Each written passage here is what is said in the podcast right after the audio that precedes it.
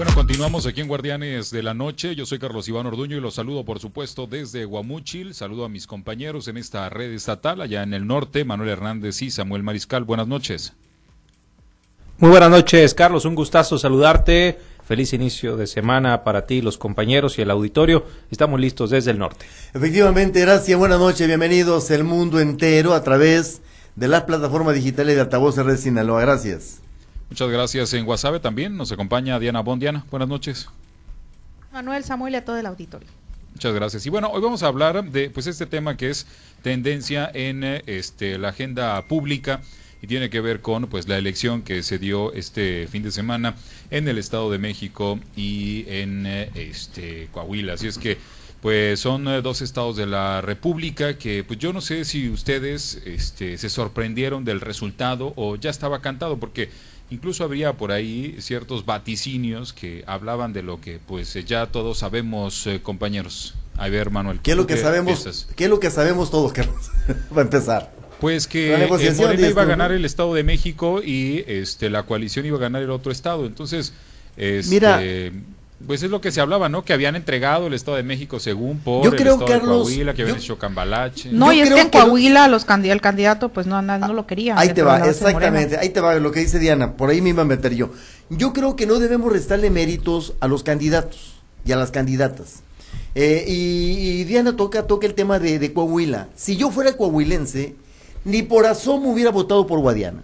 Así te lo pongo, Carlos. Si Guadiana punteaba en las... Eh, encuestas de Morena, hay que decirlo, de Morena, eh, una vez expuesto a la masa electoral, se dieron cuenta de la clase de persona que pretendía gobernarlos.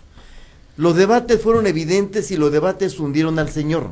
Sí, fue pero exactamente, pero además los eventos de campaña fueron contundentes para el que el señor demostrara que no que, que, en su cabeza no había más que un sombrero, mi querido Carlos. Nada más. Y en este eh, asunto entonces la coalición irá a ganar solo donde se equivoque Morena en la selección de su candidato.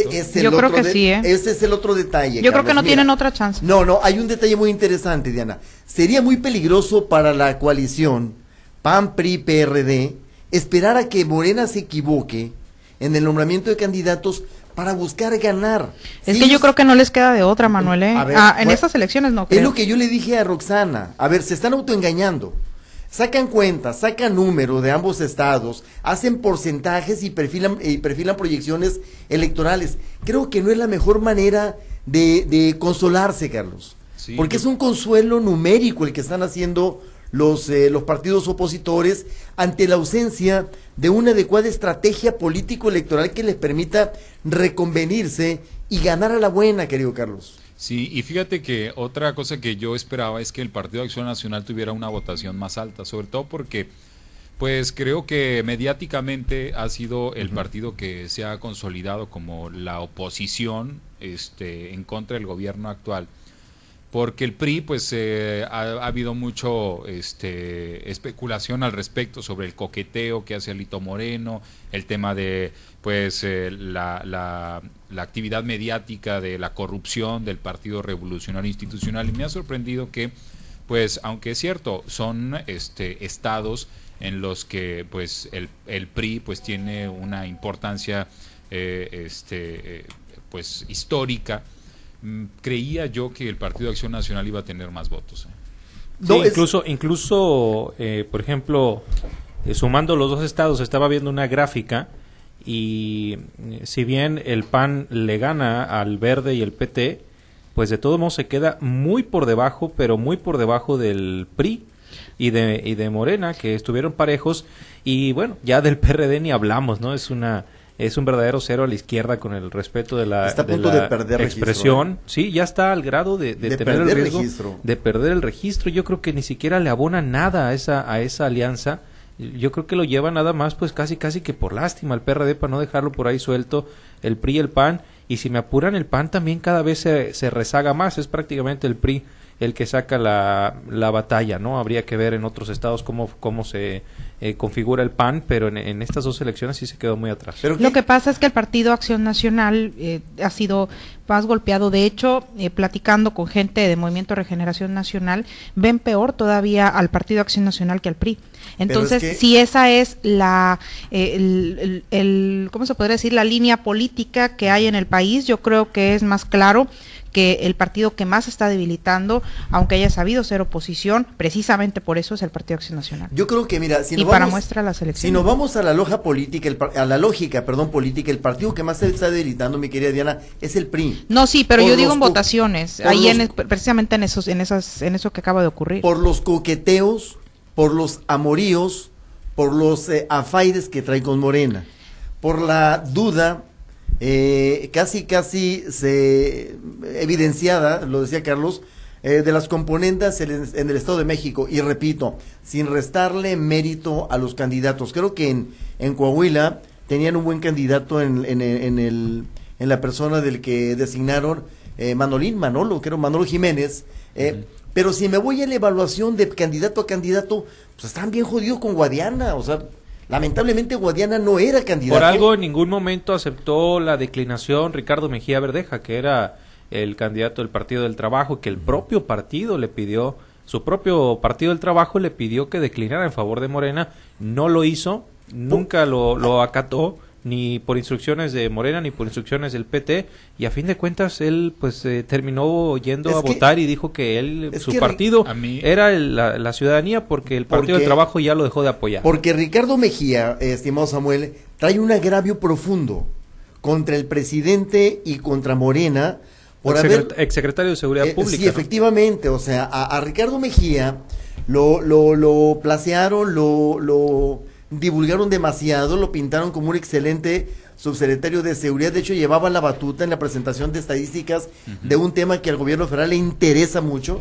que es el de la seguridad, y al final de cuentas se impuso lo que tanto critica Morena, el cacicazgo de Guadiana en la zona de, de Coahuila. Ahora, volteando los papeles, si Ricardo Mejía hubiera sido el candidato de Guadiana, de, Morena, aguas. En, lugar de Guadiana. En, lugar de Guadiana, hay más nivel. Era mucho más. Habría más Hubiera habido más Era mucho más candidato, es mucho más político, ¿no? Y en el caso. A mí me parece que fue muy sucia la operación política en Coahuila por parte de Morena. Y, ¿Y en el Estado de México, Carlos. Este, no. Eh, eh, eh, me parece que hasta pudiera pensar que fue adrede, sobre todo porque pues, ya ven que el los partidos de, eh, luego los, los dirigentes de partido renunciaron a, a, apoyar a sus candidatos y se unieron a Guadiana, pero los candidatos no. Y entonces este fue una operación política muy sucia que hasta podría pensar que este, fue a propósito. Ese tema este, posiciona en lo más bajo a los partidos políticos aliados, a los partidos políticos sanguijuelas que van pegados a los partidos grandes porque las negociaciones se hacen, y tú lo estás diciendo bien, en la Ciudad de México y desde allá las dirigencias nacionales anuncian las adhesiones pasando por encima de candidatos y estructuras ya en marcha, Carlos, sin tomarlos en cuenta y dirigencias locales, estatales. Ahora, pero si hubieran querido, yo creo que sí los hubieran este, metido al huacal, digo, te digo, la operación política se hubiera hecho, este, hay formas. Con más elegancia, pues.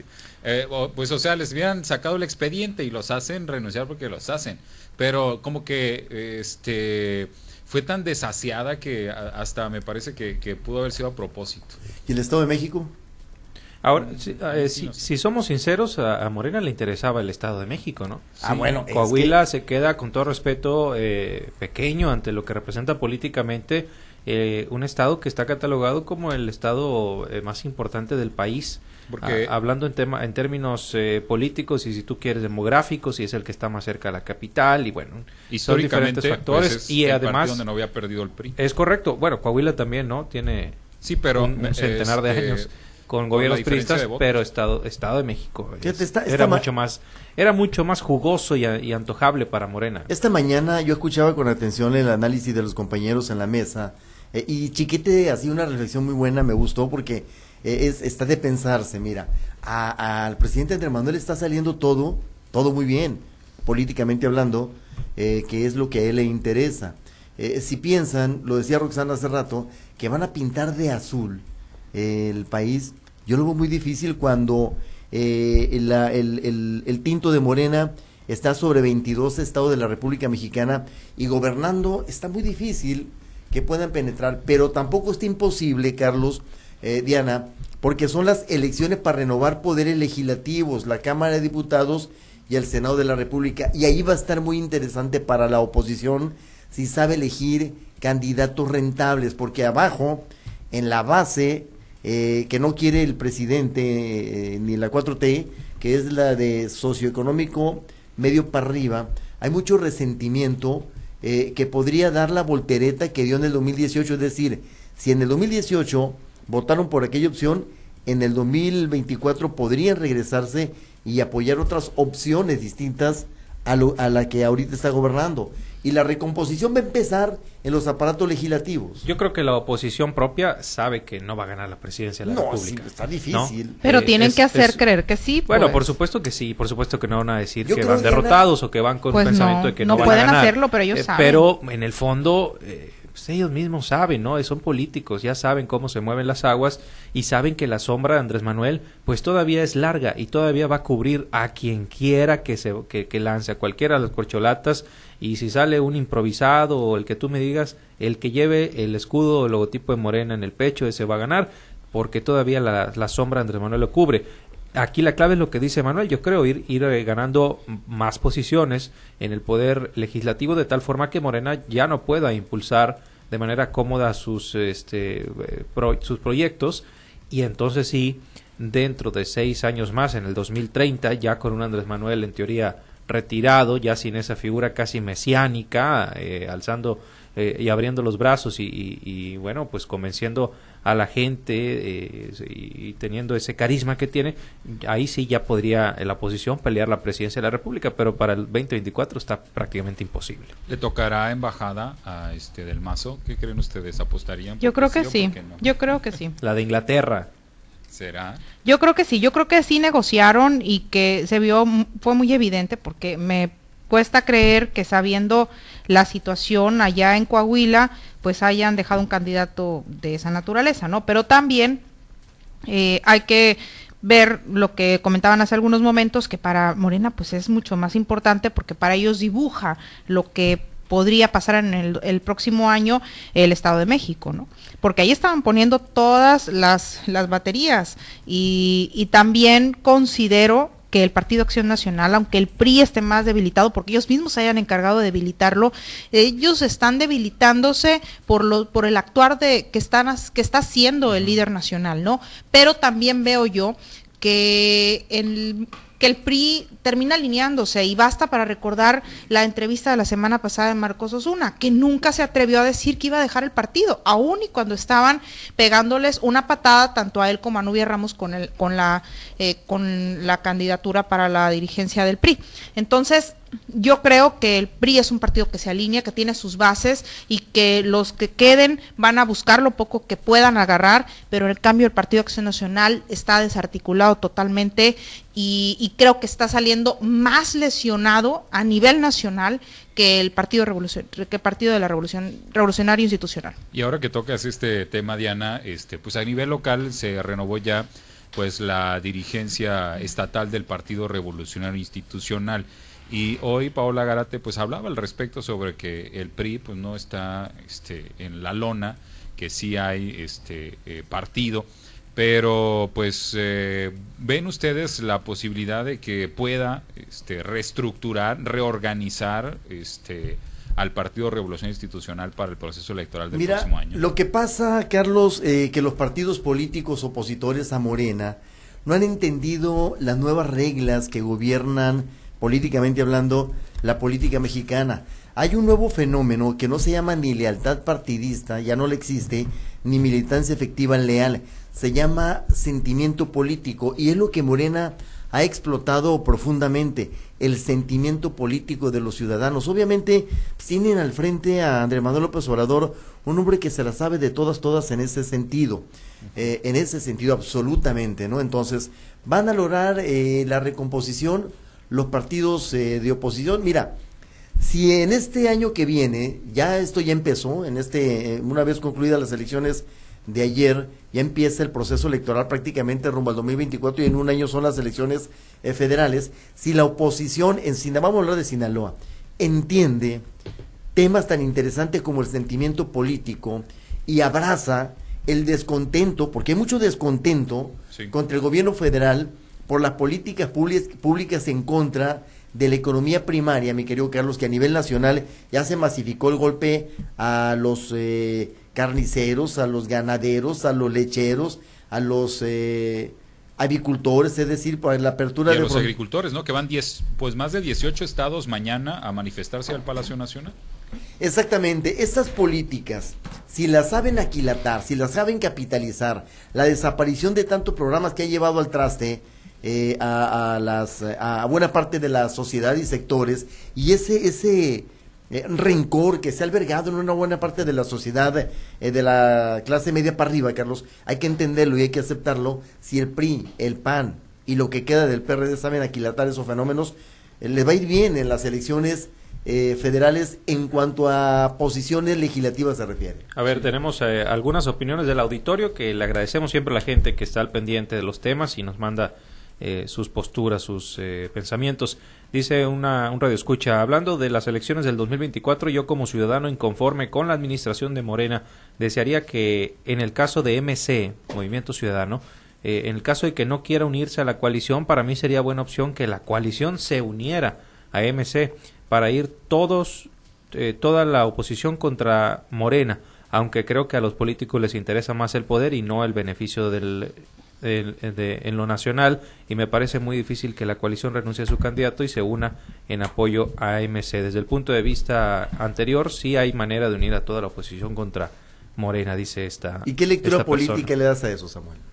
Bueno, que, que, MC se está constituyendo en el partido más atractivo, en el movimiento más atractivo, ¿verdad, Carlos? Ahorita en este momento. Sin duda alguna, es, es un partido mucho más joven. Se mantuvo el margen. Es un partido que no tiene eh, ese lastre que arrastran de, de fechorías y de cuestiones de mala imagen que han eh, creado los partidos viejos, el PAN y el, y el PRI, sobre todo y que eh, con candidatos jóvenes ha logrado posicionarse en estados importantísimos y en ciudades muy importantes. Y ha sabido jugar. Eh, hoy, me tocaba ver una encuesta precisamente de la intención de votación en estos, eh, sobre todo en Guadalajara, en Jalisco, y pues llama, llama mucho la atención que pues MC pues tiene mayoría este y Morena pues está en, en segundo lugar y a pesar de pues esta circunstancia no de, de, el golpeteo que ha tenido Movimiento Ciudadano y toda la oposición por parte del gobierno federal pues sigue teniendo el liderazgo en los estados que, que gobierna. Y eso pues tiene que ver con eso que decía Manuel que seguramente en esos estados el movimiento regeneración el movimiento ciudadano ha logrado pues leer y entender el este lo que la ciudadanía quiere eh, que cómo quiere que se gobierne, qué es lo que quiere escuchar y qué es lo que quiere que los gobernantes hagan y seguramente por eso en este caso este Jalisco pues tiene mayoría movimiento. ¿Cuáles van a ser las armas de Morena, Carlos, ahora en el 2024? Te la voy a prefirar. La más importante, ya lo empezaron a manejar a partir de hoy, es el aumento sustancial de las eh, pensiones para los adultos mayores 65 y más. Van a ganar, fíjate nada más, más que un asalariado, Carlos, a partir del 2024, ¿eh?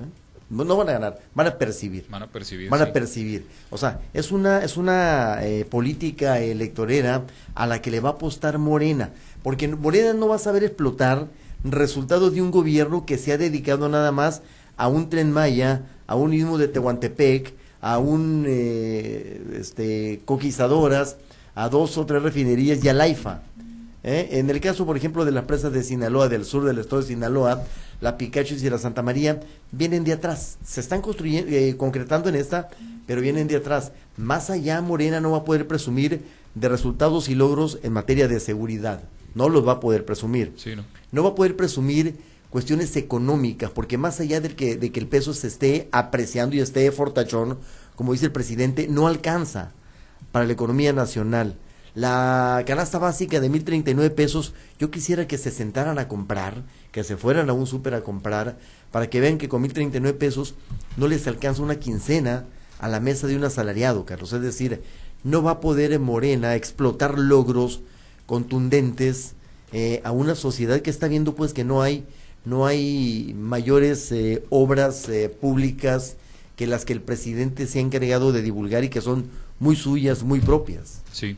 Y bueno, ya son las 10 con 2 minutos. Las 9, las 9. 9 con 2 minutos. Sigue aquí sin. No les ha ajustado el, el reloj, hombre. Ya cambió el horario en Guamuchil. Son las, las 9 con 2. Este, vamos a, a, las conclusiones. Vamos allá al norte. Manuel, ¿cuáles son tus conclusiones? Bueno, efectivamente, mira, que a partir de ayer eh, se, debe de, se deben de, de poner a pensar los partidos políticos en lo que van a hacer. No se les ve una clara estrategia, no la veo yo el, azul, el azulate para mí no es estrategia. Habría que ver también y esperar eh, a ver cómo van a trabajar en, en el caso de Sinaloa, Bernardo Antelo, el Bernantelo y eh, el Berna, él es el nombre de el mote de campaña y Paola Gárate. Ganas traen, vamos a ver hasta dónde les alcanza porque se está perfilando una nueva situación política con un nombre que ya está haciendo ruido en Sinaloa y que se llama Mario López Valdés, Carlos. Sí, efectivamente. Ese ¿Eh? videíto donde salió Maloba, este... Con toda la intención. Sí, claro. Este, Con toda la intención. Ahora... Causó mucho revuelo. Nada es casualidad en la polaca. Ahora, eh, hay que recordar y hay que ver una cosa muy interesante. Ahorita Sinaloa, Sinaloa, mi querido Carlos, no tiene un líder político emanado de partidos políticos o que estén dentro de un partido político. El líder, el líder eh, político por eh, excelencia se le dice al gobernador en turno, uh -huh. pero un líder que se esté moviendo ahorita y que mueva masas, eh, políticamente hablando, partidistamente hablando, no lo tenemos. Aguas con Maloba, ¿eh? Sí, Póngale ojo. Maloba siempre salió muy alto en las encuestas cuando, este, lo, cómo lo consideraba la gente. La gente siempre lo consideró bien, aunque este, ya en el tema del gobierno había ahí este, diferencias, pero la persona de Mario López Valdés siempre fue bien evaluada. La gente quiere un líder, ahorita quiere un líder y cuidado, pudiera ser Maloa. Sí. Samuel, este, ¿cuál es tu conclusión? Bueno, ya se pasa la última aduana, ¿no? Que era el, la elección de Coahuila y el Estado de México. Creo que ahora sí, ya sin distracciones, el enfoque absoluto de todos los partidos será preparar el proceso para el 2024, que ya la verdad es que eh, está a la vuelta de la esquina. Estamos a un año de la elección, por lo tanto, se tienen que estar preparando ya con la, el, eh, la selección de, de, candidatos. Son muchos cargos los que se van a renovar y, por supuesto, la, la cereza del pastel que será la presidencia de la República. Me parece que arroja bastante luz sobre cómo se puede configurar el ordenamiento político luego de las elecciones del día de ayer en Coahuila y el Estado de México con un PRI que por supuesto que está dispuesto a negociar y si es necesario Alejandro Moreno Cárdenas no tendrá escrúpulos en hacerlo para salvar su pellejo o para asegurar alguna eh, posición eh, que, que, le apetezca en el término y en el tema político. Así que se va poniendo muy interesante, creo yo, la política de aquí a un año de la gran elección del 2024. Diana, ¿cuál es tu conclusión? Pues yo creo que, por ejemplo, en el estado de Sinaloa sí tienen mucho que trabajarle los partidos de oposición porque tienen una oportunidad, sobre todo por el tema agrícola, que los productores no están nada contentos, sobre todo eh, los medio alto, ¿no? Hablando específicamente, como también lo, lo, comentaba Manuel hace algunos momentos, yo creo que ahí es donde tienen una oportunidad los partidos. Y también regreso a lo que comentábamos al principio, la única manera que yo veo en panorama sí es como lo que está ocurriendo en Sinaloa con el tema de los productores, donde Morena se equivoque y se equivoque gacho, es donde tienen la oportunidad de ganar. De ahí en fuera, con, se pueden equivocar con candidatos o con estrategias. Yo creo que es la única forma en la que puedan llegar a un puesto de, de elección, porque se están desbaratando los partidos políticos a muy poco tiempo, aún a menos del año ya, porque ya los días han transcurrido. Eh, se, se, se prepararon tarde, yo creo. Sí, yo creo que la, eh, el triunfo de Delfina en el Estado de México es un hecho histórico y no solamente porque pues haya ganado eh, el estado más eh, grande, el que había sido gobernado por más de 90 años por el Partido Revolucionario Institucional, sino además también porque de ahí se suponía o se especulaba que era pues prácticamente donde se fraguaban muchas de las decisiones políticas de este partido, no solamente eh, a nivel este local, sino a nivel nacional. Desde el Estado de México se postularon a gobernadores, a presidentes de la República y a muchos eh, políticos que, pues, de, de, alguna manera, este, pues, eh, Morena, Morena en este caso, pues, derrotó con la candidata. De Oye. Carlos, pero es que hay un detalle. Tú te refieres al grupo Tlacomulco, ¿verdad? Sí, claro. Están en retiro geriátrico, mi querido Carlos. Ya no. sí, este, pero pues, eh, pues al final me parece que, pues ahí donde estaba la mata pues ganó la candidata de Morena. Y bueno, así nos con, así nos despedimos, concluimos. Muchas gracias, compañeros, y muy buenas noches ahí en el norte. Buenas, noches, Carlos. buenas noches, Diana. Buenas noches. Regresamos a los espacios locales.